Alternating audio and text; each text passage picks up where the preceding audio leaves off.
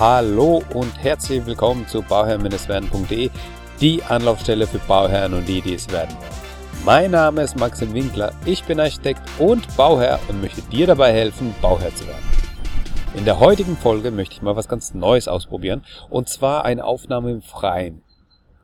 Ja, die Vögel sind im Hintergrund die Baustelle hier auch in der Nähe. Vielleicht hört man das ein oder andere von der Baustelle und von den Vögeln. Die Sonne scheint, das Wetter ist perfekt. Ich freue mich drauf. Die heutige Folge möchte ich einem, ja, es wird eine kurze Folge sein, aber es wird eine insofern wichtige Folge sein, weil jeder irgendwie drüber redet und alle gern vergleichen, ja, und wenn man dann so auf einer Grillparty ist, ja, und dann kommt man irgendwie dazu und dann, ah, du baust oder ah, du planst oder ah, du hast gebaut und dann, ja, was hat denn das gekostet jetzt, ja? Ähm, die Frage stellt man sich dann oft und dann gibt es immer verschiedene Antworten. Die eine Antwort kann sein, ja, mein Haus hat jetzt 500.000 Euro gekostet. Okay, aber was sind es jetzt, diese 500.000 Euro?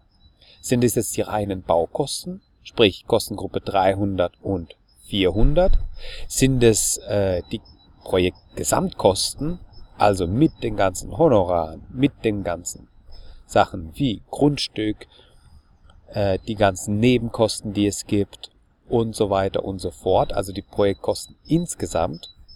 Davon würde ich nämlich immer gerne sprechen. Ähm, oder vergleicht man wirklich nur das Haus, das heißt nur die Hauskosten und die Architekten und die Honorare und so weiter. Das ist ganz, ganz wichtig, dass man weiß, wovon man spricht, dass man weiß, wie man vergleicht und dass man keine Äpfel-Birne-Vergleiche macht, sondern dass man eben auf einem Niveau vergleicht. Ja, das Gleiche zieht sich eigentlich ganz gut weiter, wenn man dann über irgendwelche Kostenkennwerte spricht. Denn Kostenkennwerte werden auch gern mal auf einer unterschiedlichen Basis einfach aufgebaut. Der eine hat in seinem Kostenkennwert, wenn er sagt, ja, das sind so 1000 Euro der Quadratmeter, der eine spricht von 1000 Euro der Quadratmeter, wenn er die reinen Baukosten nimmt, das heißt 300er und 400er Kosten, so wie es eigentlich üblich ist. Der andere hat da zum Beispiel auch schon die Honorare mit drin. Ganz wichtig ist zu definieren, von welchen Kosten man spricht. Ja, sind Kostengruppe 300 und 400, BGF 1200 Euro der Quadratmeter. Das ist eine klare Ansage. Ich habe definiert, welche Kosten, von welchen Kosten ich spreche. Ich habe definiert, von was für einer Quadratmeterfläche ich spreche. Und damit kann ich mir eigentlich dann auch selbst ausrechnen, wenn ich was anderes hätte, wie es dann bei mir wäre. Ne? Denn ganz wichtig ist auch, die Quadratmeter zu definieren. Ganz, ganz wichtig. Denn das machen auch viele einfach nicht. Die sagen einfach, ja, mein Quadratmeter Haus hat so und so viel gekostet. Was ist aber der Quadratmeter? Ist es die Wohnfläche? Ist es die Nutzfläche? Ist es die ähm, BGF? Es sind drei Flächen. Alle drei Flächen sind Quadratmeterangaben, aber die haben einfach eine andere Basis. Ja, die BGF ist ganz groß, das sind nämlich die Sachen wie Wände und so weiter, äh, Technikflächen und so weiter beinhaltet.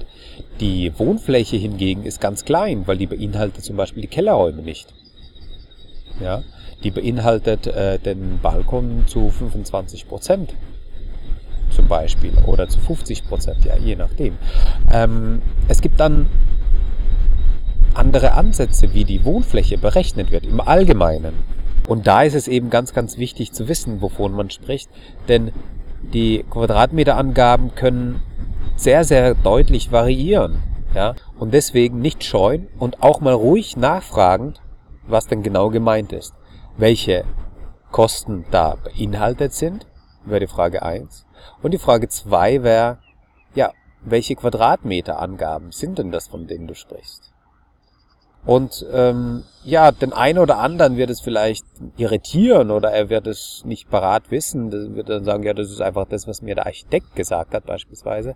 Aber ähm, da muss man schon dann genauer hinschauen und genau einfach mal definieren, wovon man spricht. Denn sonst haben wir einen Äpfel-Birnen-Vergleich und dann und sonst hat man irgendeinen Wert im Kopf der eine andere Kennzahl hat. Und man kalkuliert dann einfach im Kopf schon irgendwelche anderen Angaben und dann passt es einfach hinten und vorne nicht. Deswegen mein Appell, immer definieren und dann darüber reden. Und wenn derjenige, mit dem du sprichst, einfach das nicht parat hat, dann außen vor lassen, dann einfach nur sagen, okay, vielleicht weißt du, was das Gesamtprojekt gekostet hat. Weil das ist dann manchmal so das Einfachste. Ne?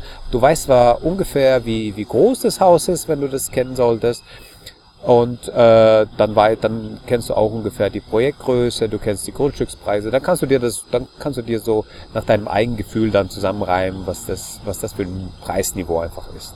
Ja, ja, und noch eine kleine Info zum Schluss. Ich habe vor, beziehungsweise ich werde bald ein Interview führen über das Thema Versicherungen. Bauherrenversicherungen. Welche braucht man, welche nicht? Ähm, wenn du Fragen dazu hast, wenn du Ideen dazu hast, wenn du irgendwas wissen möchtest, was dir auf der Zunge brennt, dann scheu dich nicht, mir zu schreiben und schreib mir unter info at bauherr-werden.de eine Nachricht und ich werde dann die Frage berücksichtigen. Wenn dir dieser Podcast gefällt, dann gib mir doch eine Bewertung für diesen Podcast und immer dran denken, um Bauherr zu werden, schau rein bei Bauherr-Werden. Ciao, dein Maxe.